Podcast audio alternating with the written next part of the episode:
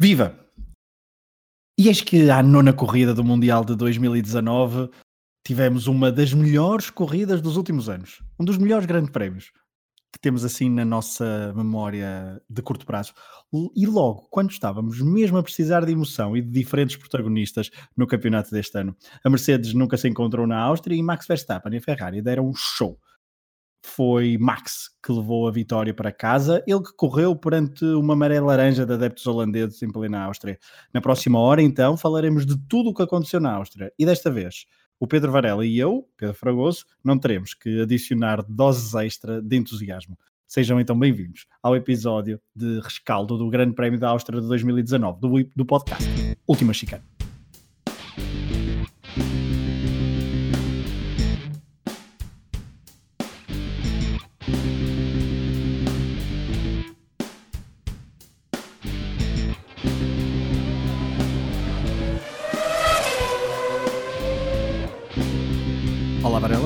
Olá, Fragoso, tudo bem? Tudo, isto foi uh, uma corrida aí, peras, não? Um grande fim de semana. Estávamos a hum. precisar hum. também, depois de termos estado aqui alguns programas assim, é, mais aborrecidos, é? aborrecidos, mas nós aqui a tentar trazer aqui alguma emoção, acho que finalmente tivemos um, um grande Sim. prémio. E obviamente que para, para ter esse grande prémio precisa, precisamos que foi preciso que, eu, que a Mercedes estivesse uns furos abaixo do que, do que nos habituou, Sim. mas já lá vamos. Duas tu, já vamos às tuas notas prévias, deixa-me só dar uma, pedir, pedir desculpa porque a uh, semana passada o episódio de rescaldo do Grande Prémio anterior que recorda, ai, que agora deu-me uma branca, qual foi o, o, o Grande Prémio anterior? O Grande Prémio anterior foi o Grande Prémio de França. Ah, de França, exatamente, circuito para o Ricardo. Esse, Ricardo. Muito obrigado, Varela. O, o, episódio de rescaldo desse, episódio, desse grande prémio saiu bastante tarde, devido a um problema técnico. Pedimos desculpa aos milhares e milhares e milhares de ouvintes que nós temos. E, uh, e, uh, e pronto, só saiu no fim de semana. Esperemos então que este uh, vá para o ar o quanto antes. Estamos a gravar a 3 de julho de 2019, uns poucos dias depois do, do, da emoção. Eu não vi a corrida em direto, mas fiz questão de ver em diferido, sem andar para a frente, com calma, por, e foi uma corrida emocionante. Mas antes de falarmos da corrida, Varela, as tuas notas prévias Sim. sobre o mundo da Fórmula 1. Sim, três notas prévias, duas delas muito rápidas, duas de, relativas a saídas. Um, Pat Fry da, da, McLaren, que é o responsável do design do MCL 34, saiu. Um, na realidade, era uma, uma saída prevista, ou aparentemente prevista, porque a McLaren tinha contratado James Kay um, desde o ano passado, mas que ainda tinha contrato com a Toro Rosso e, portanto, é apenas, diria, uma substituição. E na Williams, Paddy Love, Chief Tech um, na sua segunda passagem hum, as coisas voltaram a não correr muito bem, como nós sabemos a Williams tem aqui um conjunto de problemas mais conhecidos um, e portanto também a sair e a terminar a sua, a sua ligação à, à Williams. Depois, uma terceira nota prévia muito interessante, na sexta-feira na, na, na Áustria, já na Áustria, houve uma votação muito interessante pelo, pelo possível, pelo possível regresso, trazer de volta os pneus da Pirelli do ano passado. Uh, obviamente isto é uma guerra, digamos, Ferrari-Mercedes. A Mercedes aparentemente não, pode não estar totalmente contente, mas as, as vitórias, e, e, como foi antes do Grande Prémio, uh, estavam a acontecer e portanto não, não, não havia uma necessidade, apesar de, até conhecidos os problemas até com, no componentes, nos componentes duros. Um, no entanto, Binotto pretendia trazer de volta os pneus Pirelli, um, mas infelizmente, nessa, infelizmente para a Ferrari, diria, um, a votação na reunião de sexta-feira não correu uh, da forma como eles queriam, portanto houve cinco equipas que votaram contra, portanto são 10 construtores, 10 equipas, uh, na verdade 10 construtores, não 10 equipas, um, e, uh, e, votaram contra a McLaren e a Renault, portanto os, o, o, o, o, o, motor Renault a votar contra, e também, obviamente, as equipas da Mercedes, Williams e Racing Point, e portanto esta este possível regresso dos pneus Pirelli, que continuam a ser aqui alvo de discussão desde, praticamente desde o início do campeonato, um, não vão regressar aos 2018 e vão se manter os que estão escolhidos, que são os 2019. Bom, quem regressou à Áustria para, para vencer foi uh, Max Verstappen, depois da vitória de 2018. Em 2019, Max voltou então a ser feliz no circuito no Red Bull Ring e uh, para levar à loucura os milhares e milhares de adeptos holandeses que se deslocaram à Áustria, mas, tam mas também, mas também, desculpem, Agora engasguei-me. Mas também, então, peço desculpa. Não, nem, nem, nem, se vai cortar, fica. fica não, não, está perfeito. Este, este, nós não somos robôs. Nós somos robôs e, então, nem, somos um podcast independente e que também falha. Um, mas então dizia que levou à loucura não só os holandeses que estavam no circuito austríaco, mas também, e há, um, e há imagens e vídeos de um pavilhão na Holanda, de um, de um recinto fechado na Holanda, uh, que foi uh, à loucura quando uhum se deu a tal ultrapassagem, o momento da corrida. Uh, acho que concordas que é o momento da corrida, a ultrapassagem de Max Verstappen a Charles Leclerc, mas já lá vamos ao momento da corrida porque Sim. o fim de semana foi de verdadeira animação. Não sei se queremos, uh, Varela, se queremos começar inclusivamente pela, pela qualificação onde uh, Leclerc conseguiu a, a, pole position, Lewis Hamilton em segundo, uh, Max Verstappen em terceiro, mas depois foi uma qualificação também cheia de penalizações e cheia de trocas e de baldrocas. Uh, faltava a Canida Branca Flor para cantar, porque ninguém percebia muito bem que posições é que, sair, é que, é que os pilotos iriam sair na grelha. Fala-nos então um bocadinho desta qualificação de sábado que deu hum, a pole position a Charles Leclerc. Bem, bem, é tão atípica que o próprio Hamilton cometeu aquele erro, não é? Erro, digamos, aquilo uh, não é bem o um erro, mas uh, aquela penalização que depois acontece logo na Q1 e, portanto, que depois levava à penalização três lugares. Em que tapa, não é? Em que tapa, tapa o Kimi Raikkonen Kimi logo Kimi na Q1. Exatamente, o Kimi Raikkonen logo na volta 1. Depois, voltamos a ver uma questão interessante que é, volta a ver o problema do tráfego e, que Viat, que teve muita sorte, mesmo naquela curva final um, que apanha um piloto pela frente que agora não me recordo, mas os pilotos ou deixam, eu percebo que, claro, deixam tudo para o final, porque eh, para não dar hipótese de recuperação, mas este, este ano está-se a notar muito um, um, tráfego muito elevado no final que tem prejudicado uma série de pilotos e todos os fins de semana tem havido, ou todos os fins de semana de corrida, tem havido uh, algumas questões de, relacionadas com, esse, com o tráfego.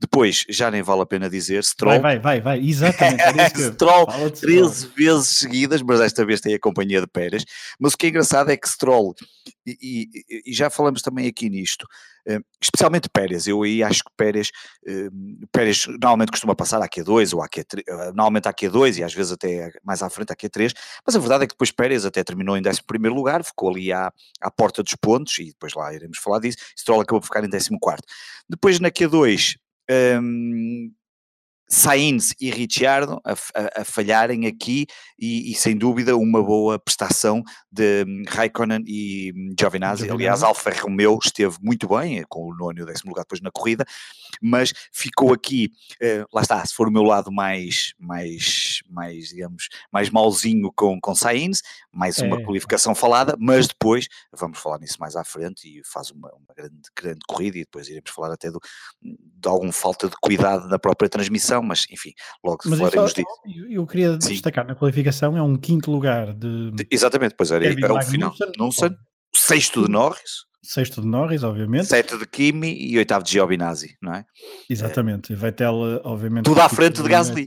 Tudo à frente de Gasly. Gasly que tarda e um, tarda em fazer uma, uma boa prestação numa, numa corrida, seja numa corrida, numa qualificação, não tem unhas para, para este Sim. Red Bull Racing Honda, uh, mas Magnussen que até faz uma ótima qualificação Exatamente. e uma corrida depois desastrosa, não é? Exatamente, a corrida depois vai parar a penúltimo lugar, fica ali no meio dos, dos Williams, uhum. e depois também temos o problema de Vettel, que não arrancou para a Q3, com os problemas no carro, e já agora na qualificação, nos 10 primeiros lugares, aqui no Grande Prémio do, uh, da Áustria, 5 eram motores Ferrari. Um, que não era, que não, não tem sido muito habitual, mas isto fruto, obviamente, da boa prestação da, da Alfa Romeo, um, que, que, que, que, ajudou a ter estes, estes, estes, portanto, foi, foi um bocadinho atípica, mas com uma boa prestação de, de, de Leclerc, um, na verdade, eles nos treinos livres, Leclerc já tinha sido melhor na 2 e na 3, na segunda sessão e na terceira sessão treinos livres, claro que relembro sempre que estas sessões de treinos livres têm um conjunto de programas que muitas vezes não têm a ver com os tempos mais rápidos, ou, obviamente que eles também têm, normalmente, não sei entre ser na primeira, na segunda ou terceira, isso depois depende muito, eu também não, tenho esse conhecimento, mas há sempre ali o programa de qualificação que é treinado nas, não sei se nas três sessões, só numa, ou se sempre nelas, mas... Na corrida, etc. Exatamente, e há ali uma série de testes, fazem programas de teste de gasolina, um, bem, uma série de condições...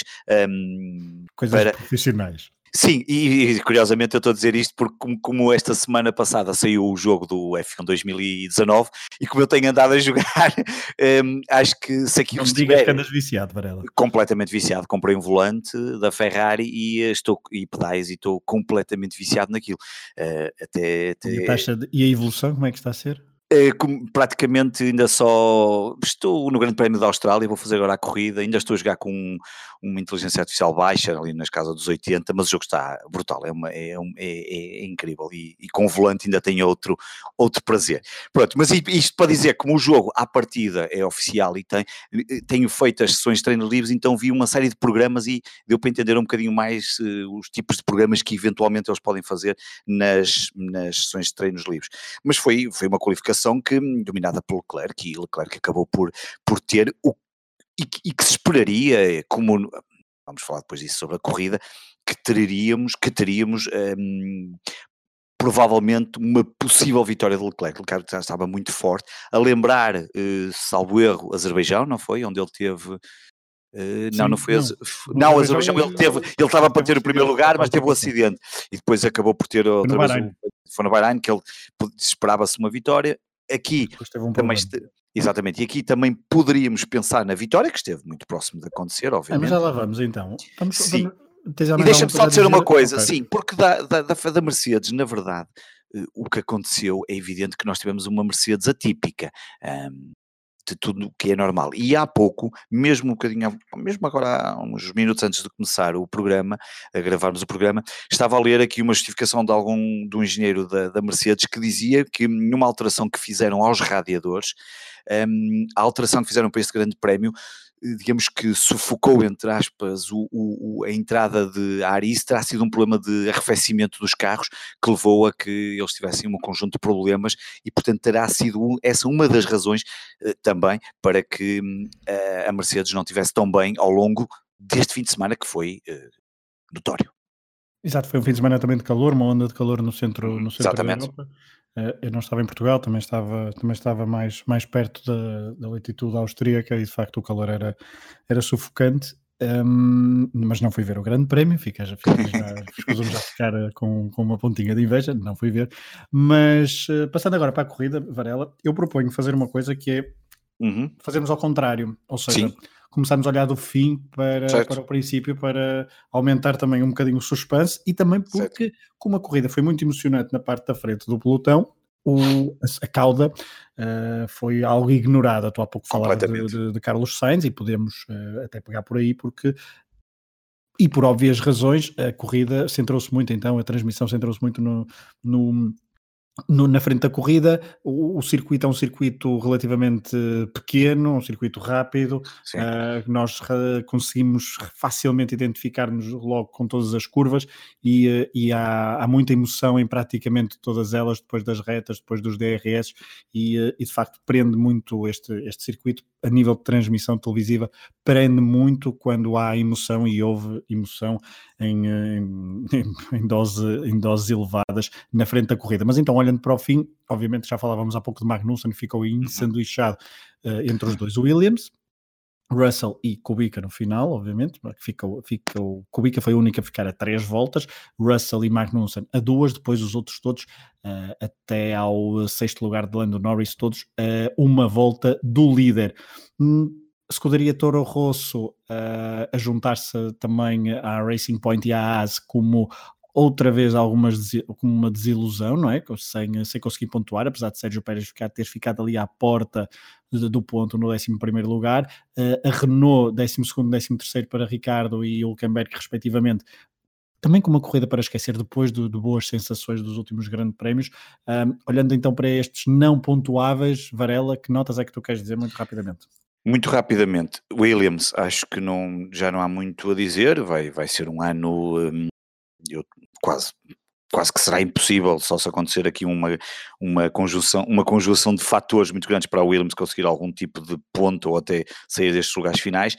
Começa a ficar bastante preocupado, ficar preocupado, quer dizer, como se eu tivesse algum interesse, mas no sentido em que esperava muito mais da ASE, uh, Grosjean e Magnussen 16 e 19 um, nesta altura nem sei o que diga, nesta altura esperaria que a tivesse um, tanto que eu durante a transmissão, esperava que obviamente que a estivesse a fazer muito melhor figura e até durante a transmissão até cheguei a questionar no, na transmissão da Eleven pá, se o próprio patrão, o ginásio, não poderia equacionar um, é, poderia equacionar de alguma forma a continuação na próxima, tempo, na próxima época, se continuarmos se continuarem com estes resultados, e claramente parece-me que Grosjean está ali a mais. Aliás, acho que há dois pilotos, Grosjean e Gasly, a níveis diferentes, que estão, um, ehm, que vão ter aqui grandes problemas. Depois, um, ehm, e, efetivamente, Ricciardo e, e Hülkenberg, um, um, um, terror, um desastre, e pelo segundo grande prémio consecutivo, um, uh, eh, o cliente a ficar à frente da casa-mãe, a McLaren muito bem, isto mostra que obviamente não é só motor, porque eh, eu diria que os motores serão idênticos da McLaren e da própria Renault, mas depois há ali outras características, chassi, uma série de, de, de partes do, do, carro que são, que são absolutamente fundamentais, e o que se está a ver é, é claramente a McLaren à frente, a Renault também está a ser uma desilusão para um ano em que investiu tanto dinheiro, um, e depois Albon e Kvyat, um, enfim, também não, não produziram, especialmente Kvyat estava à espera que ficasse um bocadinho mais para cima uh, nesta... Olha, nesta desculpa interromper, por causa disso, Farela, porque o início da época, quer de um, quer de outro, não foi, não foi, não foi mau, não é? Sim. Chegaram ali a dar, a dar algum ar da sua graça. Mas achas que estas uh, prestações bastante abaixo do, do, do, que se poderia esperar até podem comprometer uma eventual subida de divisão de um, de um dos pilotos para, para, para a Red Bull? Pois, esse, ou, seja, ou seja, estou a pensar, no, estou a pensar é, no, no, no, ponto de vista do, do, do Gasly, do, talvez? Não. Não, exato, do, ah, do, ponto de vista do patrão da, da Red sim, Bull, da Red no Bull. sentido de trocar Gasly por um piloto da, da Toro Rosso, uh, como já aconteceu no passado, por exemplo, com o Max Verstappen. Claro. Uh, mas é que nenhum dos dois da, da Toro Rosso está a ter assim uma prestação dizer, muito vistosa, não é? Não, é portanto, claro. se calhar nem há essa tentação tão rápida de trocar Gasly por Albon ou Kvyat. A verdade é que se nós olharmos para, para o início do campeonato e se pensarmos numa ordenação que, que se faziam das equipas e dos próprios pilotos, a Toro Rosso era uma equipa para ficar no nono lugar, à frente da Williams, e portanto, tanto que Viat como o Albon uh, iriam eventualmente disputar esses lugares mais, mais, mais traseiros, digamos assim, da, da, da cauda. Agora. Uh... Ah, não, até porque Gasly o ano passado chegou, uh, acho que foi no Bahrein e noutro, e noutro grande prémio, chegou também a fazer boas prestações. Exatamente, agora. chamou a atenção. E claro. estes não estão a chamar a atenção não estão, como se calhar poderiam. Claro. E a verdade é que nós neste momento, portanto, vamos no décimo, nono, na nona corrida, ainda não atingimos o meio, estamos lá próximos. Um, até agora, dos dois, eh, a mim, eh, eu gostei um bocadinho mais das prestações até agora que Kvyat tem feito e em algumas qualificações ele até um, trouxe é alguns é uma, resultados é uma cara positivos. conhecida do Exatamente, do exatamente. Agora, se, se, quer dizer, eu não estou a ver neste momento, eventualmente se for o Christian Horner olhar para estes dois e a trocá-lo pelo Gasly, não sei se isso traria um, melhores resultados ou não, Agora, parece-me claro que Gasly vai sofrer ali um bocadinho na pele se não, se não, se não, se não avançar com resultados hum, melhores do que aqueles que está a conseguir e, portanto, terá uma vida muito curta hum, na Red Bull. Se vai ser Daniel Kvyat ou Alexander Albon ou eventualmente a vir alguém da, da Fórmula 2, porque depois há aqui muitos pilotos da Fórmula 2 que na próxima temporada vão ser sombras também destes pilotos mais júniores entre rookies e segundo ano um, ehm, a tentarem um, ehm, dar o salto e portanto uh, vamos ver, é, é talvez seja, não, não quero dizer que é prematuro, mas a verdade é que também olhar para Kvyat e Albon, não sei se neste momento um, ehm, até mais Albon que ainda é mais novo e, uhum. e que ainda terá mais que, que demonstrar. Uh, não sei se a Horner vai olhar para já para eles, vamos ver. O que é que o resto da temporada também diria que é cedo, uh, embora a dança das cadeiras já se tenha começado a fazer sentir, embora a vitória de Max, se calhar, acalmou um bocadinho essa, essa dança, porque na semana passada era, era o Max que ia para a Ferrari, era o Vettel que ia para a Red Bull, voltava, era o Hamilton que ia para não sei onde, e de um momento para o outro, eu acho que hum, não me parece que isso seja assim tão evidente, até porque não estamos assim, não, não me lembro tantos, tantas transferências assim tão, tão, tão, tão que, que haja assim um, uma, uma ampla alteração na, e até porque tem que deixar tem que deixar treinar-te um bocadinho mais com o volante que se calhar ainda razão nos lugares. não, ainda, não, não, isso não tem vida claramente. Até porque tens um podcast para gravar não é? exatamente, não dá. Se, se, as corridas forem intercaladas com o podcast talvez consiga dar uma perninha, uma, perninha. Portanto, uma semana uma corrida uma semana podcast. Não, não, mas, não nós, mas é nós, é difícil nós podemos olhar. rever o contrato nós podemos mas acho difícil olhar neste momento. E portanto deste top de, deste top destes 10 para baixo parece-me que quem acaba por ficar na melhor posição é Pérez, lá está aquilo que tínhamos dito no início, uh, uma qualificação, não, neste caso, uh, que não foi nada boa, porque ficou na Q1, mas depois arranca para uma corrida bastante interessante, uh, e é ficar à frente dos, dos, dos Renaults de Ricciardo uhum. e de, e de Hulkenberg, enfim, é um bom resultado para ele, agora para os outros, parece-me que de, de Pérez para baixo, ah, eventualmente ali o Stroll com 14, eh, mas de Pérez para baixo tudo está, eh, ninguém pode estar com uma, uma, Sim, e, e, não podem estar muito contentes com os resultados que estão a fazer, tirando obviamente Russell e Kubica que já sabem que não vão passar muito dali, mas todos os outros, quer dizer, Richard 12, Lucas 13, um, Grosjean 16, desta vez não houve direito a queixinhas nem nada, um, enfim. Nós saibamos. Sim, que nós saibamos que tenha passado no canal de comunicações, portanto, um, e é isso, neste pelotão que pouco passou desta vez, exatamente na transmissão televisiva. Para, para o pelotão, para os primeiros 10, uh, isto tudo num grande prémio que teve 57 ultrapassagens, 38 uhum. delas com o DRS, que tem uma, uh, uma preponderância muito grande neste claro. circuito. O ano passado, em 2018, foram 71, portanto houve mais ultrapassagens o ano passado. Um, Tivemos também o pódio mais jovem de sempre, já vamos falar exatamente, sobre isso, porque, eh, exatamente, porque Verstappen, Leclerc, com, ambos com 21 anos e depois Bottas com 29, fizeram então a média de idades mais baixa de sempre. O anterior pódio mais jovem era de Monza em 2008, na altura com Vettel, Kovalainen e Kubica. Este uh, é o ah, Kubica. Exatamente, lá está o Kubica. Uh, 2008, portanto 11 anos depois.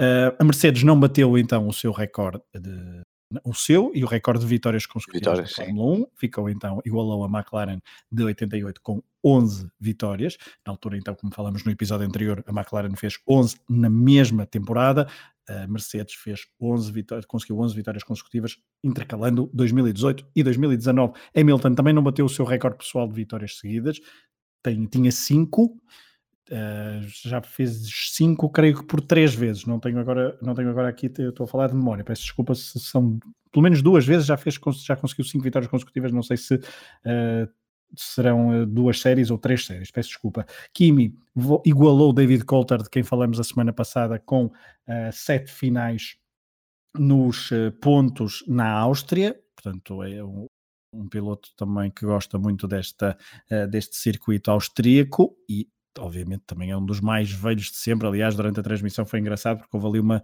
uma luta muito engraçada entre Kimi Raikkonen na primeira terça da corrida com Lando Norris e, a primeira, e faziam referência à idade de Lando Norris quando Kimi correu pela primeira vez no uh, circuito de, da Áustria em Fórmula 1.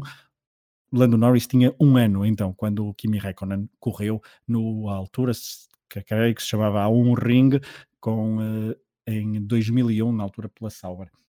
Um, uma última nota antes de passarmos, e falamos de Kimi, podemos falar do companheiro de equipa, Giovinazzi, que finalmente pontuou, levou um corte até de cabelo bem uh, amplificado nas redes sociais, uh, e foi então o trigésimo, o trigésimo não, o tricentésimo, quadragésimo segundo piloto a pontuar na história da Fórmula 1. Varela, começando então por, este, por estes dois, du, por esta dupla da Alfa Romeo, conseguiu um nono décimo, décimo lugar, lugares. Um, uma prestação a, a condizer com, também com o último grande prémio, nota-se talvez alguma evolução, poderá também uh, os, os, circuitos estarem a, a, a, beneficiar o carro Alfa Romeo Racing com motor Ferrari, uh, e passo-te já também a bola, porque eu quero te ouvir falar de Carlos Sainz, que o Carlos Sainz ficou, faz, em, ficou em oitavo, incrível. Claro. uma corrida incrível, incrível com uma, de 15 para oitavo, não é?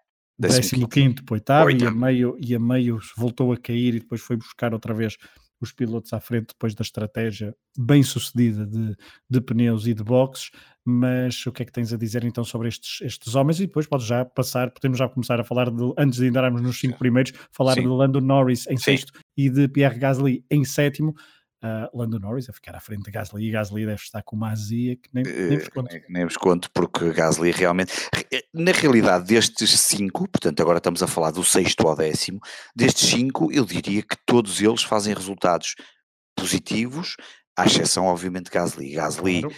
um, Gasly, à partida, verdade seja dita, aquilo que se quereria é o mínimo seria o sexto lugar, portanto são, há, há, ali, portanto temos o, o, Mac, o, o Leclerc e Vettel, o Bottas, o Hamilton, depois temos dobrado, o Max. Ser dobrado. Agora, ser dobrado pelo companheiro de equipa e um, um, Não, e aqui é outra coisa, que é ser dobrado e não ter nenhum incidente durante a corrida que, ah, sim, sim, claro. que, que provoque isso, não é? É um, é, é, um, é, é um desastre total, é um Exatamente. desastre total esta corrida um, e portanto ele no mínimo tem que ficar em condições normais, eh, eu duvido que ele tenha capacidade para ficar à frente do sexto classificado, porque ele não, não é melhor que Max, não é melhor que Leclerc, não é melhor que Bottas, nem Vettel, nem Hamilton, e portanto, agora, a questão é que é dobrado, eh, não tem nenhum incidente como tu estavas a dizer, eh, e portanto destes cinco é claramente uma desilusão, e portanto há aqui para mim dois pilotos que, como dissemos no início, que estão, que estão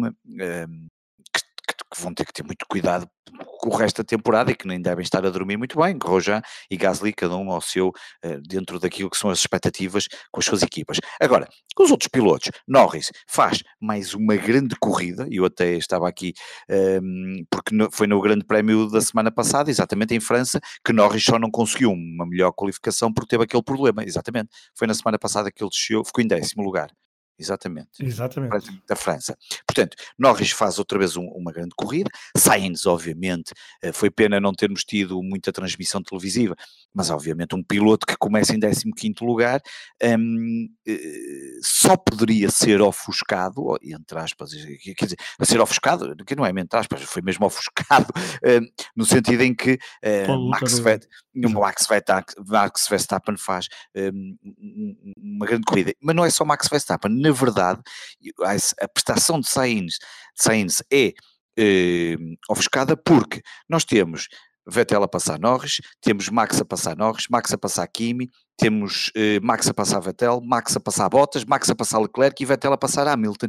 Tudo ultrapassagens de, de pilotos ah, tirando aqui o início, eh, de pilotos que disputam os, os lugares principais e que, obviamente, eh, que, que não se, eu acho que ninguém estaria à espera de tantas ultrapassagens nisso. E, portanto, eh, esta recuperação de Carlos Sainz, eh, e, eu fico contente no sentido em que eu, eu já disse aqui, não sou propriamente o fã número um dele, quer dizer, isto também até parece que eu tenho alguma coisa contra ele, não tenho nada, obviamente, como contra, não tenho contra nenhum, eh, só acho que lhe falta aqui alguma agressividade, mas a verdade é que ele mas ele ouve é, o podcast. Ouve o podcast e está, mais, está, a ficar mais, está a ficar mais rijo. Eu acho que temos que começar aqui a falar em espanhol para ele nos falar perceber melhor. Não? Castelhano, sim, que é para nos compreender melhor e, e, e poder. Um, um abraço, Carlos. que é para ele ver se consegue, um, se consegue chegar ali mais, mais, mais próximo do Norris, mas acho que vai ser uma, vai ser um, acho que vai ser um, um resto de temporada muito interessante para perceber o que é que Norris e, e Sainz vão conseguir fazer não só em termos individuais, obviamente cada um a, a puxar pela sua pelos seus méritos e, e, obviamente a tentar bater o rival, que o rival, como, como se costuma dizer sempre na Fórmula 1, começa logo pelo, pelo piloto da própria equipe, mas também para ver o que é que eles em conjunto vão poder eh, trazer à McLaren, que no meu, eu tenho aqui sempre os meus, os meus apontamentos, eu diria que a McLaren era uma equipa para ficar no sétimo lugar do Mundial de Construtores, na minha previsão e, e também no que eu li dos vários, dos vários eh, entendidos, um, e na realidade, neste momento, a McLaren está em quarto lugar do Mundial e, portanto, muito curioso para ver uh, e sólida, exatamente, ali, com grandes alterações, estas últimas alterações. E agora vão jogar em casa, não é? No exatamente, no próximo fim de semana, Silverstone, lá estão eles a jogar em casa, num grande prémio claramente dominado por Lewis Hamilton, eh, eu acho que quase ao nível do que Max faz deste grande prémio também, ele próprio também eh, deve conhecer este, eles conhecem todos os circuitos como a palma das mãos deles, mas há, há uns que conhecem um bocadinho melhor, da mesma forma que Max conhece muitíssimo bem este uh, Red Bull Ring uh, na Áustria, Hamilton conhece muito bem Silverstone, e portanto, uh, e depois tivemos Kimi e Giovinazzi que saem de sétimo e oitavo lugar, um, ehm, e, depois diria que esta perda de lugares, não é? O Kimi perde 13 e o Giovinazzi perde 2, eh, são consequências quase naturais, não só do, do, do, bom campeonato que a McLaren está a fazer e nestas últimas corridas de Norris e Sainz, que fazem boas recuperações, o carro muito bom, o próprio Gasly, que apesar das voltas mais, que apesar de ter a, ter a, volta de atraso, no entanto é um carro mais rápido, o motor anda mais forte que que de Kimi e de Giovinazzi, o Ferrari, e portanto acabam por ser bons resultados. E, portanto, estes cinco classificados, não vou dizer, não, não me parece que haja alguém que, tem, que tenha ficado, eh, tirando o Gasly, destes cinco, os quatro, eh, Sainz, Kimi, Giovinazzi e Norris, ficaram aparentemente, diria, contentes com os resultados que conseguiram. Vamos, vamos passar para. Antes, antes só dar uma nota, porque Lando Norris teve uma saída de rádio bastante, bastante divertida. Quando o engenheiro pede para ele aguentar, na altura tinha Ricardo atrás para o aguentar dentro de um, de um espaço de um espaço temporal e ele pergunta um, forever? Se, se, aquela situação era para manter para sempre e teve muita piada a própria intuação e Lando Norris é um, é um rapaz bastante divertido até nas redes Muito. sociais dá para, dá para ver e há bocado estava ele no Twitch uh, a fazer a transmissão das suas corridas saída ele é um piloto teve, ele é, teve ele é bastante é... piada podem ir procurar então nas, uh, nas plataformas da Fórmula 1 porque foi um dos momentos divertidos da corrida mas momentos mais divertidos foram mesmo a luta pelo primeiro lugar. Uh, olhando para então para os cinco primeiros, Verstappen em primeiro, Leclerc em segundo, Bottas terceiro, Vettel quarto, Hamilton quinto. Sortes distintas para todos, uh, sortes distintas para todos no sentido em que houve peripécias para todos, para todos os gostos. Talvez Bottas tenha sido aquele que teve uma corrida mais uh, aborrecida, no sentido em que não teve Sim. grande coisa para fazer e que foi aguentando ali o terceiro lugar praticamente para sempre durante toda a corrida e só teve que gerir o carro e não, não foi eh, muito importunado porque, ok, levou com o Max Verstappen e foi, foi passado, pronto, porque Max Verstappen a certa altura cavalgou uh, o pelotão até ao primeiro lugar eu acho que não, eu acho que só uma nota rápida então para falar da Mercedes, porque falamos muito da Mercedes nos últimos, nos últimos episódios e agora convém se calhar ignorá-los um bocadinho, porque eles hum. foram, uh, uh, tiveram assim algo uh, desaparecidos. Hamilton que teve inclusivamente que trocar, trocar de, asa dianteira, de asa dianteira uma paragem bastante forçada, mas depois então no, na última volta, na, na, na, última ou na penúltima volta foi ultrapassado por Sebastian Vettel. Esse sim é que teve uma corrida bastante atribulada mas não se pode dizer que tenha, não, tenha, não tenha feito uma, boa, uma má corrida, não é, Varela? Não, na verdade, ele, ele arranca muito bem, ao contrário de Max. Um, aliás, eu acho que. O arranque de Vettel é incrível. O arranque de Vettel é muito bom. Também o de Norris é muito bom, que inclusive chegou a estar à frente da Hamilton, mas depois, claro, o carro da Hamilton é mais forte. Um, e também uma boa resposta de, do próprio do Kimi Raikkonen, que faz também um bom arranque. Há ali, portanto, para mim há ali três bons arranques: é o de Norris, é o de Kimi e é o de Vettel. Obviamente, Leclerc mantém-se em primeiro lugar, acaba por manter a posição, um, mas, mas na verdade. Uh, o, o Hamilton uh, eu agora perdi ah, já sei, estava agora aqui porque tinha-me perdido, eh, o Hamilton realmente foi um grande prémio, como tu dizia, um bocadinho atípico e acabou por, um, ehm, por de certa forma estar ali, um, ehm, enfim, Notava-se perfeitamente que não estava nos seus dias e que as coisas não, não iriam surtir muito efeito, até ao ponto, claro, daquela troca da asa dianteira, mas estávamos a falar de Vettel, Vettel na realidade arranca muitíssimo bem, ehm, começa a ultrapassar obviamente os Norris e, e, e, e o Kimi e passou esses pilotos todos por com carro,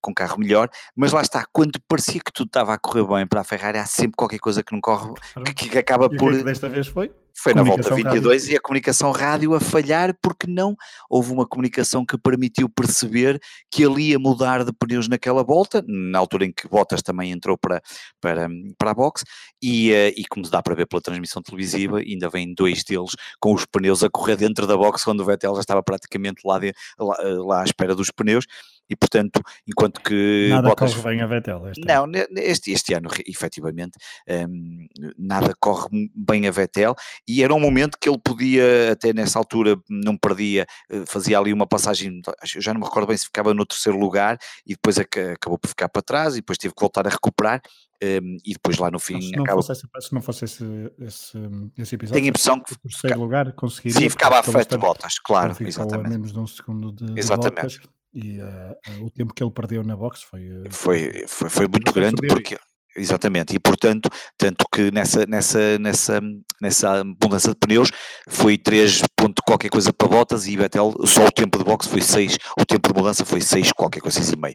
Um, foi, exatamente, e portanto é, é muito grande.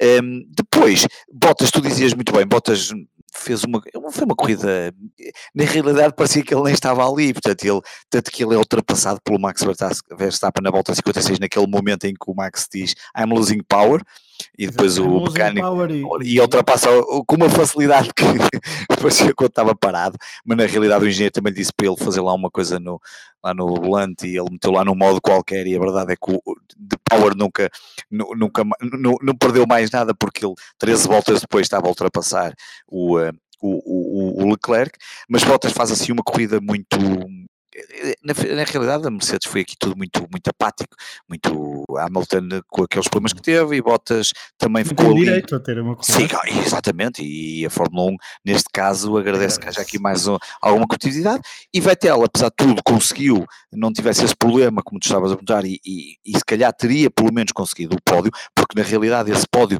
neste momento Vettel saiu, para o, saiu está no quarto lugar do Mundial de, de, de de pilotos, acabou por perder o terceiro lugar para Max Verstappen e se um, ehm, fruto deste, deste quarto lugar, obviamente ele partiu no, na nona posição uh, porque não fez aqui a três, como, como, como, como com os problemas teve na, na qualificação, e depois tivemos um, Leclerc, Leclerc dominou a corrida toda. Deixa-me deixa deixa deixa só fazer-te aqui uma pergunta, tá, só para Sim. lançar então a dupla uh, Verstappen-Leclerc, porque tu estavas a dizer Sim. e bem que Leclerc dominou a corrida toda. A certa Sim. altura, eu, eu, eu como vi a corrida indeferido, e já, já disse isso há uhum. pouco, e, mas eu, eu vi em corrida indeferido, mas já sabia perfeitamente qual era qual tinha desfecho. já tinha visto a ultrapassar, já, já, sabia, já sabia o guião todo, mas mesmo assim fui, fui ver, não só para, para gravar aqui, mas porque os relatos tinham sido uh, de uma excelente corrida e eu fui fazer esse exercício.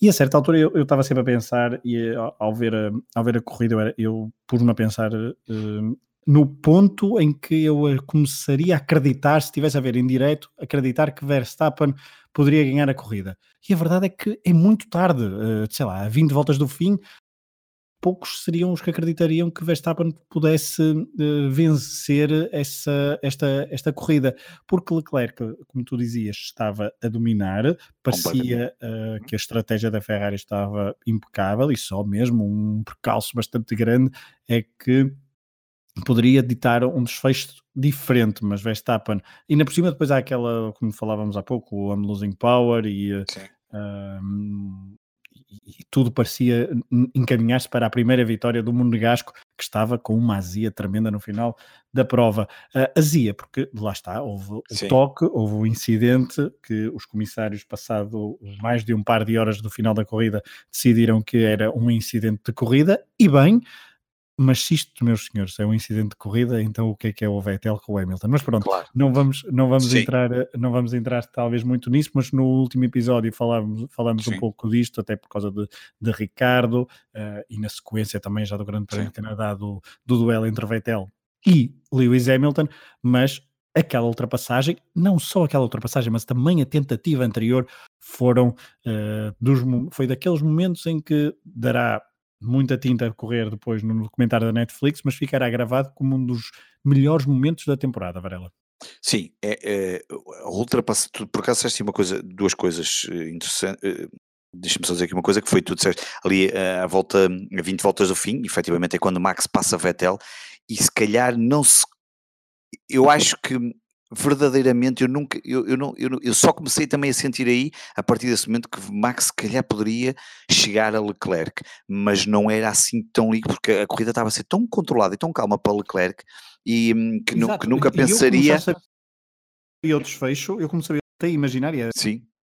Uh, tentei imaginar, tentei fazer todos os cenários, o que, é que, o que é que levará a perder tempo ao Leclerc, os pneus, um erro, qualquer coisa, e não e tentei pôr-me na pele de se estivesse em direto e não consegui encontrar Exatamente, uma justificação não. muito plausível, porque do ponto de vista do, do, telespectador que está a assistir à corrida, naquela altura poderia julgar-se que Verstappen de, chegasse ao pódio e tentasse uh, claramente um, ali um terceiro, segundo lugares, mas a vitória parecia mesmo encaminhada. Completamente, e portanto uh, sinceramente também não contava uh, que, que Max cavalgasse desta forma, porque ele à volta 50 passa ao Vettel, à 56 passa ao Bottas e depois à 69 passa ao Leclerc, uh, tudo com uh, as duas, a de Vettel e a de Bottas, muito relativamente simples, obviamente DRS a funcionar, mas de Bottas nem deu muita luta, Vettel ainda deu ali um bocadinho. No caso de Leclerc, no caso de Leclerc, sem alongar muito, acho que não vale a pena, também fiquei contente por um lado, um, que, que, os comissários não tenham penalizado o Max. A grande questão é que, voltamos à discussão que já tivemos na semana passada, se forem sempre a seguir à regra ou à letra tudo o que está escrito nas regras, esta, obviamente, esta teria que haver uma penalização a Max, e portanto voltamos ao mesmo, se na semana passada se penalizou o Vettel, aqui também deveria ter feito, mas eu fico contente que nesta não o tenham feito, porque, mas depois também tivemos os casos do Richard, em que foi aqueles milímetros fora da pista dos quatro primeiros fora da pista, enfim, um, era preciso ter aqui algum, algum cuidado com isso, bom senso, e aqui acho que o, bom senso acabou por imperar, porque se nós, pá, se aquele toque, um, enfim, se aquele toque é considerado uh, uma infração, epá, daqui a um bocado, lá está, voltamos para a questão, daqui a um bocado, quer dizer, o que é, como é que nós, se nós queremos ultrapassagem na Fórmula 1 e, daqui, e eles não se, e já há uma série de regras e aquele toque um, leva a uma infração, eh, então estamos aqui também a prejudicar um bocadinho aquilo que nós queremos um, e a emoção que acabou por ter a corrida, obviamente eu percebo o lado do Leclerc,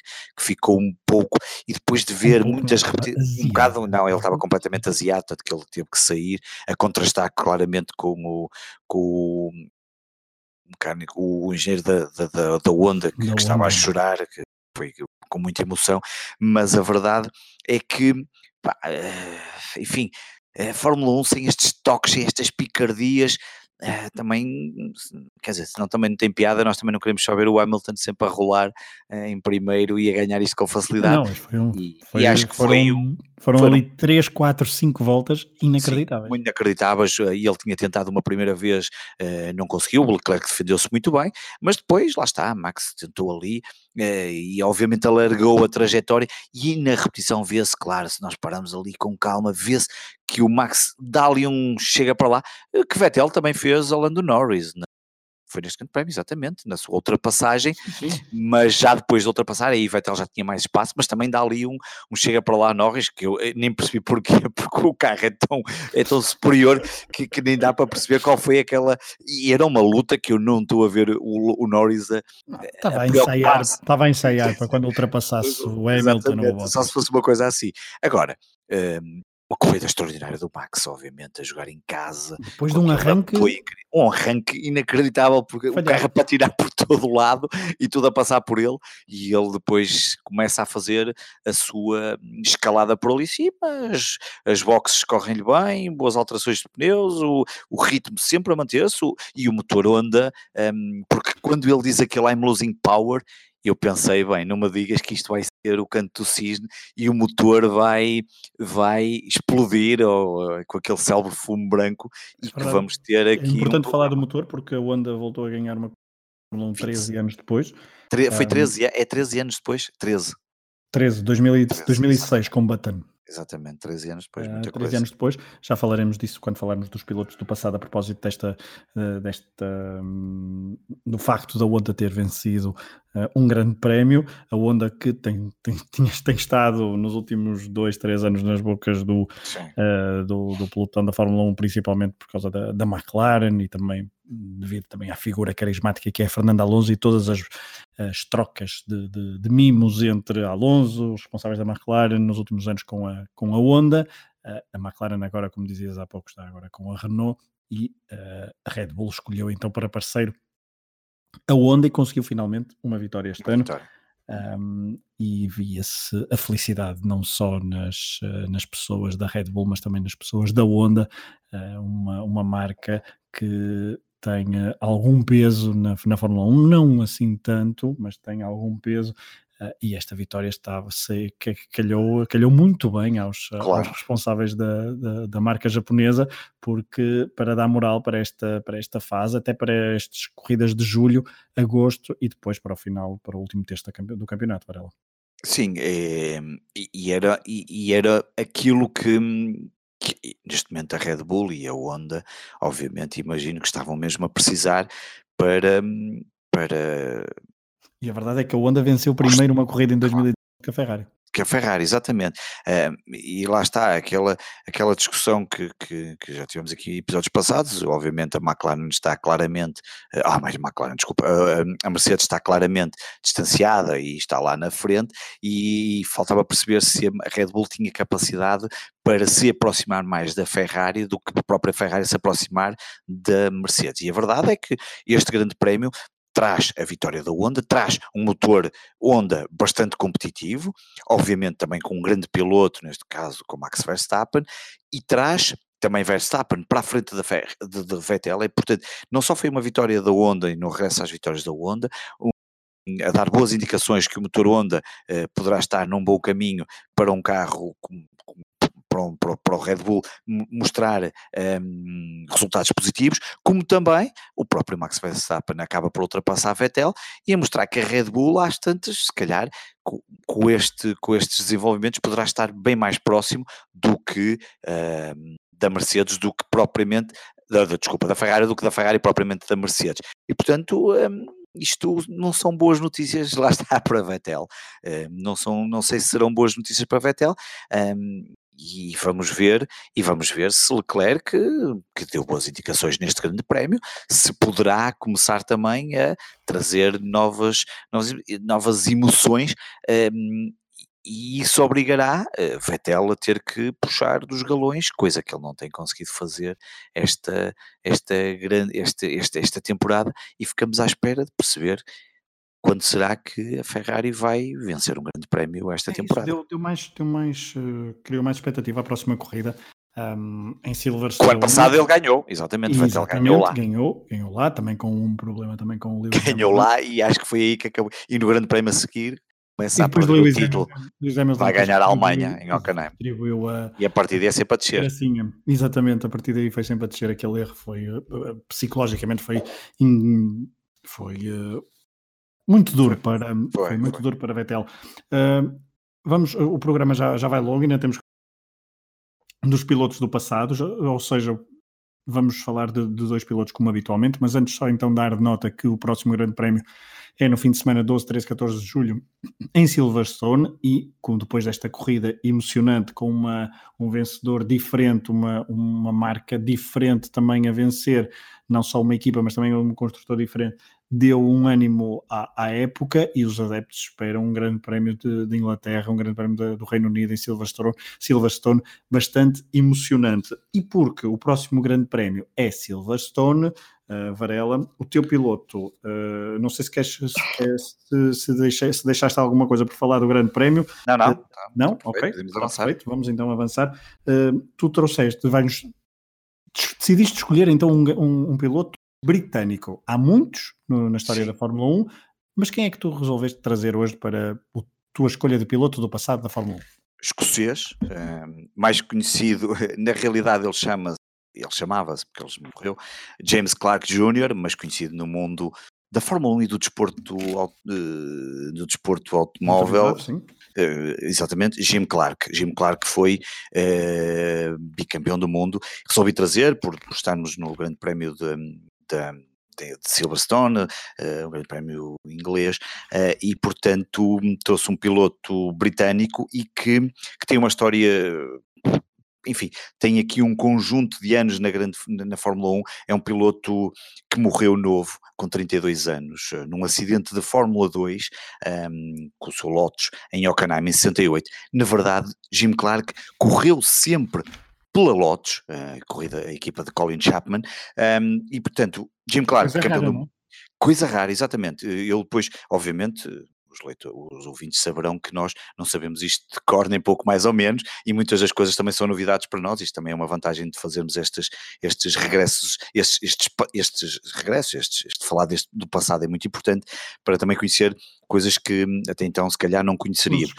Exatamente, completamente. Campeão do mundo em 63 e 65, uma referência do mundo da Fórmula 1 e do desporto automóvel, como eu dizia, porque não só ele era um conhecido piloto de Fórmula 1, como também de Fórmula 2, NASCAR, BTCC, rallies, 24 horas de Le Mans, 500 milhas de Indianápolis, onde venceu em 65, onde eu vou falar isso. Na realidade, ainda hoje é o único piloto que venceu as 500 milhas de Indianápolis e foi campeão do mundo nesse mesmo ano. Um, e que para correr nessas corridas de Indianápolis teve que desistir do Grande Prémio do Mónaco em 1965, quando foi campeão do mundo. Uh, desistir no sentido de não ter participado. Um, portanto, como eu disse, Lotus, foi toda a sua carreira foi na Lotus, de 60 a 68. Ele foi duas vezes campeão do mundo, mas poderia ter sido muito mais vezes campeão do mundo, uh, que algumas coisas que vou contar. Os primeiros dois anos são, uh, mostram bem como a Fórmula 1 era um desporto uh, bastante pesado, perigoso. Uh, em 1960 ele entra, portanto, com o Lotus 18. Os números são importantes porque há aqui três modelos de carros que vamos falar. Lotus 18, motor Climax. Um, ehm, começa, obviamente, uh, os primeiros passos na, na, Fórmula 1 e ele já vinha da Fórmula 2 e com, com bons resultados, mas estes dois primeiros anos, 60 e 61, tem problemas a níveis de acidentes e, e aqui duas histórias curiosas. Em 60, eh, ele termina em quinto lugar no Mundial, no final da época, mas um, ehm, na segunda corrida, no Grande Prémio da Bélgica, na segunda corrida de Jim Clark no Mundial, uh, vários acidentes no, nos treinos, um deles bastante grave com Sterling Moss, um dos grandes pilotos também da Fórmula 1, e curiosamente na corrida, um, ehm, o seu companheiro de equipa na Lodge, Alan Stacey, morreu, um, ehm, e portanto ficou sem companheiro de equipa logo no, no, ano de estreia de 1960, portanto ficou em quinto lugar no Mundial. Depois em 61 continua na Lodge, obviamente, o carro não, não, não estava ainda uh, aos níveis daquilo que, que a, a própria Lotus estava a evoluir. Estamos a falar do Lotus 18, como eu disse há pouco, o modelo 18, um, ehm, e ele um, não teve, não fez um grande prémio, mas há aqui um facto muito curioso um, que eu desconhecia e que foi até vi, e há imagens um, na penúltima corrida da época em Monza, ele não, ele, ele depois estive a ler, ele não era um piloto muito uh, em Itália, não era muito não era muito bem visto, porquê? Porque ele nesse grande prémio, na penúltima corrida da época de 1961, chocou com o Ferrari 156 o Ferrari 156 de Wolfgang von Trips, um piloto alemão que era líder do campeonato e nesse choque não só morre o piloto como morrem 14 espectadores. Uh, recorda que os ouvintes quiserem, pesquisem o vídeo no YouTube, é um vídeo de 30 segundos, a preto e branco, uh, basta pôr acidente de Jim Clark Wolfgang, não precisam pôr Wolfgang von Trips, basta pôr Wolfgang e vão aparecer, e veem como é que é inacreditável a corrida em Monza, imaginem um, uh, ali o, o Rally de Portugal em Faf, cheio de gente de um lado e do outro, é exatamente aquilo que vão ver com o carro de Wolfgang a subir eh, e, a, e, a, varrer as pessoas todas por ali fora e, portanto, 14 espectadores que morreram. A partir daí, 62, 63, 64, 65, 66, 67, 68, começa um, com mais ou menores eh, dificuldades o espetáculo de Jim Clark na Fórmula 1 que infelizmente só teve dois, mas podia ter tido quatro títulos mundiais. Em 62, a Lotus introduz o modelo 25, um modelo de, de muito sucesso para para onde ele conquistou o seu primeiro título, mas em 62 esse, esse, esse, esse carro, mas na última, e em 62, quando ele poderia ter sido campeão, na última corrida precisava de uma vitória para ser campeão, um problema de uma fuga de óleo, uh, e acaba por não conseguir terminar a corrida, e o título vai para Graham Hill, outro grande rival. Como não foi em 62, foi em 63 e finalmente 63 estava completamente destinado para Jim Clark. Foi campeão do mundo, o campeão do mundo mais jovem de sempre na altura, 27 anos, 7 vitórias, 7 polos, 6 voltas mais rápidas, o recorde de pódios na altura da Fórmula 1 com 9. Um, Dizia-se que o carro, o Lotus 25, o modelo 25, era muito bom, uma evolução muito forte em relação ao 18, que ele não tinha sido, que não tinha sido possível ser campeão com ele, nem fazer os resultados que ele necessitava, mas consegue o título um, em 1963 também fruto desse, dessa grande qualidade de Jim Clark. Depois, em 64, estava tudo novamente encaminhado para novo título e acontece uma coisa absolutamente incrível.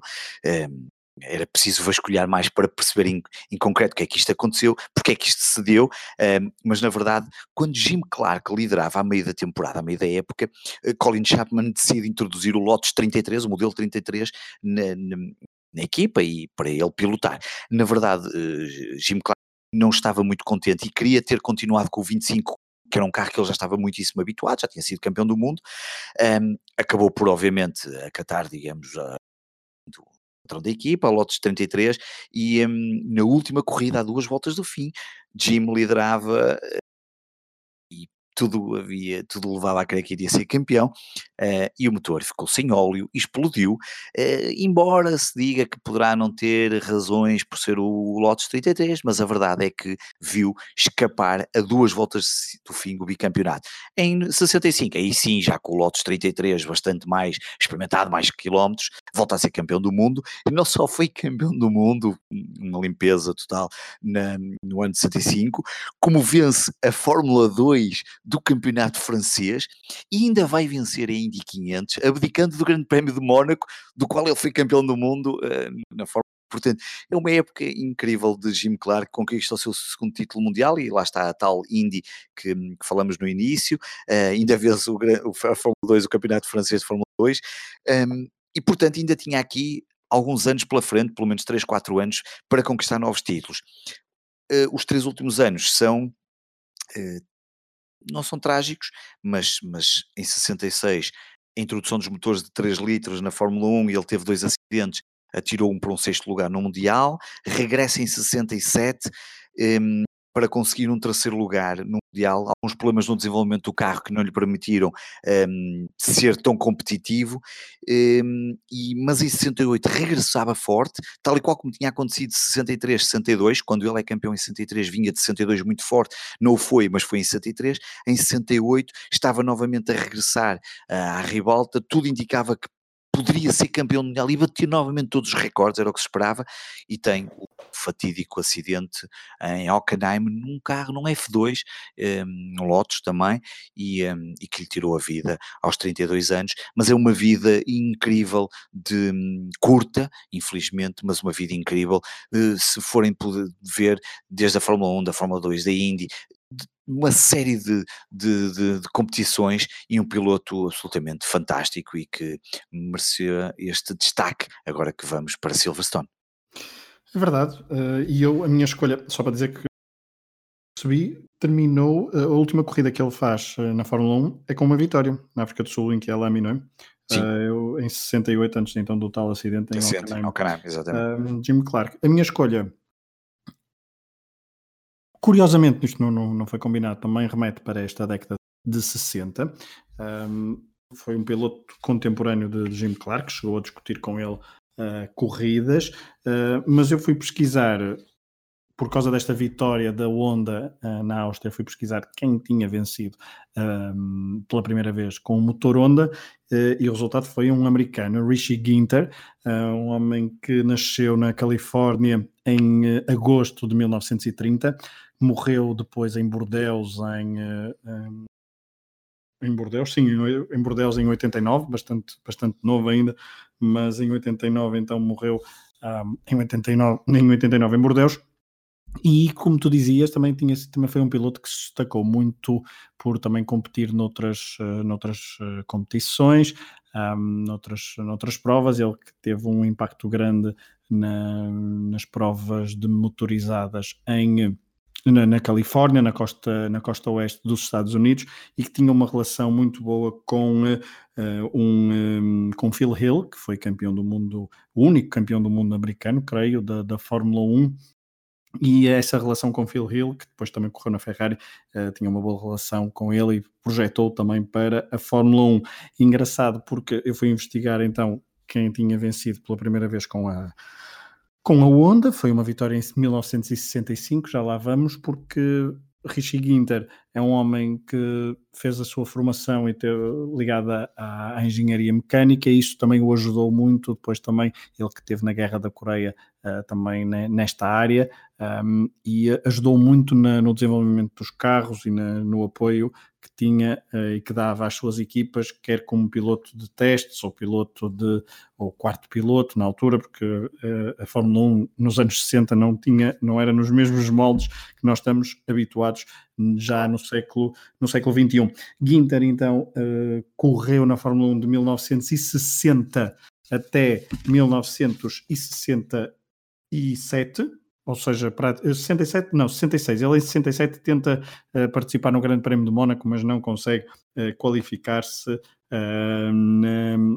para, para a corrida. Portanto, de 60 a 67. E é engraçado porque ele um, tem uma belíssima prestação no, em 1960 corre com a Ferrari, mas aí não tem uma, não, tem um, consegue um, um, segundo lugar em Monza, uh, faz apenas quatro corridas em 1960, mas em 1961, quando a, a Fórmula 1 introduziu os motores de, de litro e meio pela primeira vez no, no circuito, ele faz uma, uma grande prova no Mónaco, de trás para a frente, não vence, porque Sterling Moss, de quem falavas há pouco, venceu essa corrida, uh, mas ele que participa então nesta primeira corrida dos motores de litro e meio e vence a última corrida do, da, da série de motores da Fórmula 1 de litro e meio.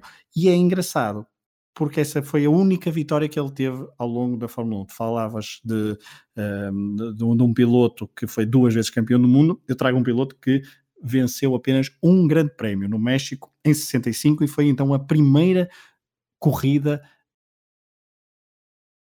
na Fórmula 1, um, um, um, grande prémio que foi dominadíssimo por Ginter, uh, foi uma limpeza, há vídeos no, também no YouTube, é muito engraçado ver, ver imagens desse tempo, como tu falavas, uh, é um mundo completamente diferente. Só para recordar então a Ginter que correu na, na Ferrari nos dois primeiros anos, depois mudou-se para em 62 para a, BR, a BRM, onde esteve algumas temporadas Uh, com uh, o motor Honda em 65 já estava, então era com a equipa Honda, foi onde, para onde se mudou em 65 uh, eh, e venceu no México. Venceu no México em 65, no agora deixei Ah, ok, está, está, tudo ok.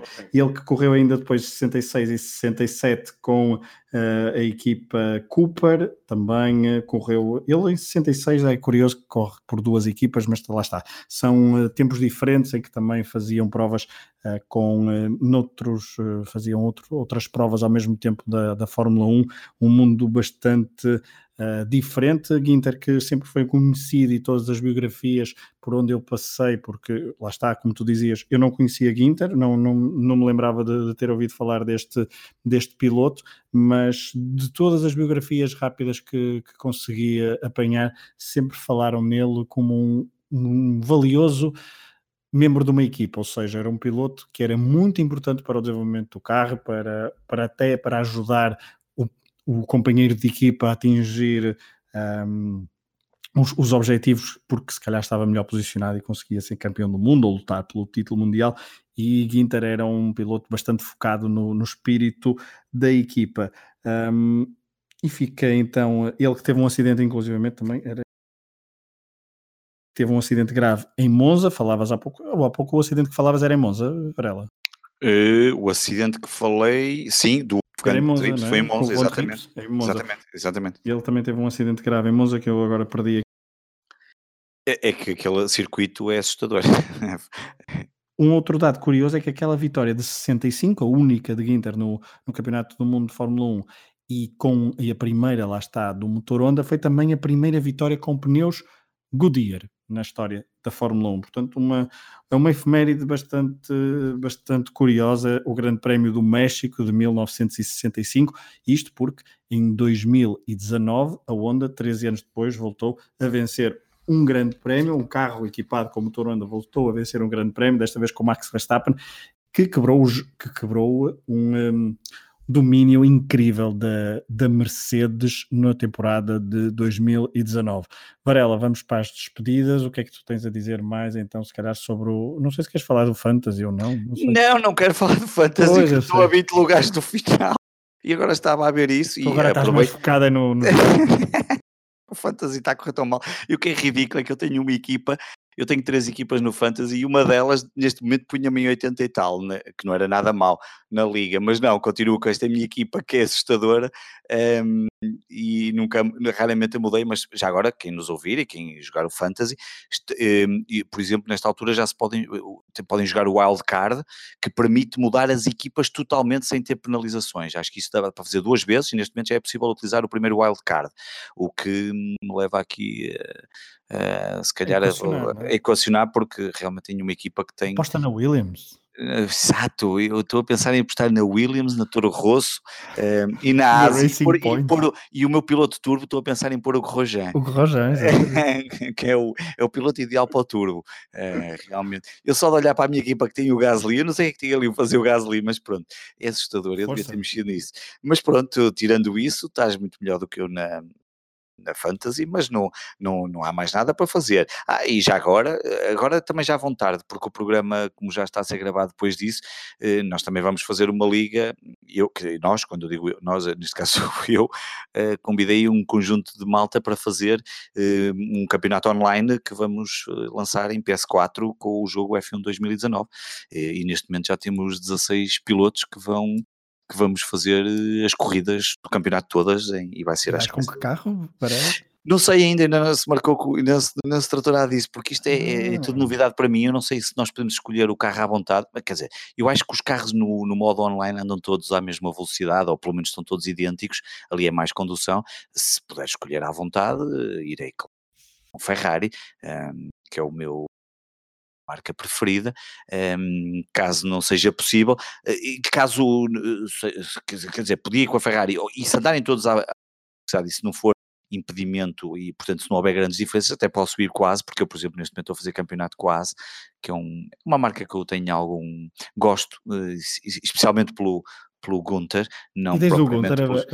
Não, é, não tem, é, isso é pena, porque sei que pudéssemos ouvir os não, aí a voz acho que é sempre a mesma, é pena. Acho que podem melhorar isso, era, era lindo, era, giro, é? era lindo nós jogarmos e, por exemplo, se estás na, na asa, ouvias um Gunter com aquele seu ar, com, seu, aquele seu ar, não ouvir o seu ar no sentido mais agressivo e com aquela, com aquela voz tradicional dele. E era engraçado, por exemplo, se fosse a Ferrari ouvir um, o Binotto a falar, ou o Toto Wolff ou o Cristiano Ronaldo, acho que era, podia ser uma boa, mas eu imagino que isso traria custos mais alargados para, para a Codemasters, que é quem o jogo uh, e os direitos que teria que pagar, mas era, mas pronto, mas o que tem neste momento o jogo já é bastante interessante e pronto, não, não tenho assim muito mais a acrescentar. Não, eh. então, então vamos, vamos para as despedidas, vamos para as despedidas. Fica, fica também uma que no próximo, uh, portanto, há, há, há, Grande Prémio de Silverstone e depois Grande Prémio da Hungria, não haverá, muito provavelmente não haverá programa após o Grande Prémio de Silverstone. Vamos juntar dois, não é? Em princípio. Exatamente, e portanto depois juntaremos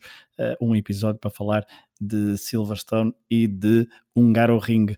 Um, Varela, portanto, foi mais um episódio última chicane, um, um, episódio produzido pela oficina do podcast, e eu, Pedro Fragoso, guiei uh, pior do que o Varela guia no, no, seu, no, seu novo jogo, guiei então este, este podcast, o Varela, o Varela acompanhou-nos aqui na, na conversa para falar sobre uma corrida finalmente emocionante, Varela.